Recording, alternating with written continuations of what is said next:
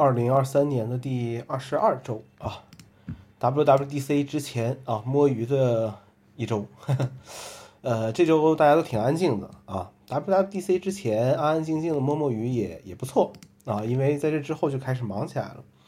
羡慕那些被邀请去现场的人，当然了，有些事情也就只能羡慕羡慕了。呃，最近看这个架势啊，这届 WWDC 的感觉甚至能和二零零七年初代 iPhone 发布一样，那么有划时代的意义。搞得我都想熬夜看一看。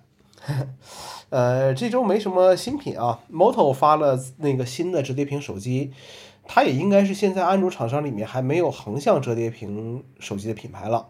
反正现在 Moto 和以前的也没什么关系了。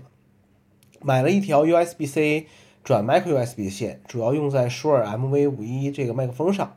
这个设备已经很多很多年了，那个时候 USB-C 还不是主流。而这种设备在现在也没有更新 C 口，呃，不知道是什么原因。去摸了摸索尼的新手机，轻巧好握持，保留3.5毫米耳机孔，在手机圈也是一股清流。拍照的观感呢也很好，就是系统真的拉胯，即便和魅族合作了也是一样。我觉得反正也卖不掉几台，还不如直接用原生安卓算了，说不定还能有意想不到的效果呢。Apple 和隐私的这个话题啊，就很有争议性啊。每次只要 Apple 说自己的隐私保护如何如何的时候，就有人留言说啊，棱镜门啊，你了解一下。国内厂商说到隐私保护的时候，就有人说，呃，留言说国人就喜欢啊，就是愿意用这个隐私那个换便利。这句话谁说的啊？你知不知道啊？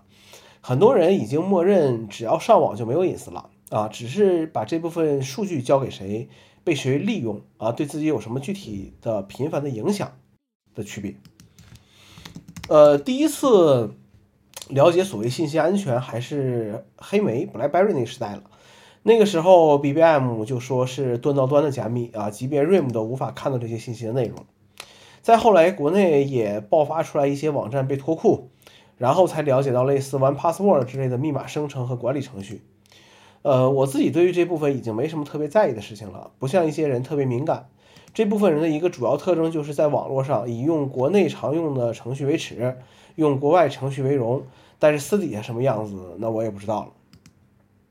呃，推荐一部 The Verge 的这个纪录片啊，讲这个 Lisa 的那个电脑的片子，搜一下，国内国外都可以看到。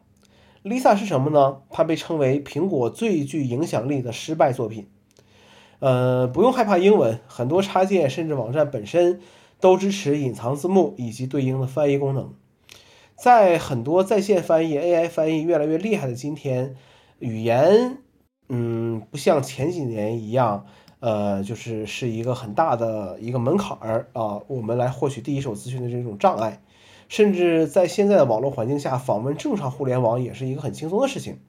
阻碍我们的其实还是心里的那堵墙啊。下周 WWDC 用的水两篇文章啊，挺好的。这周就这样吧啊，我们下周再见。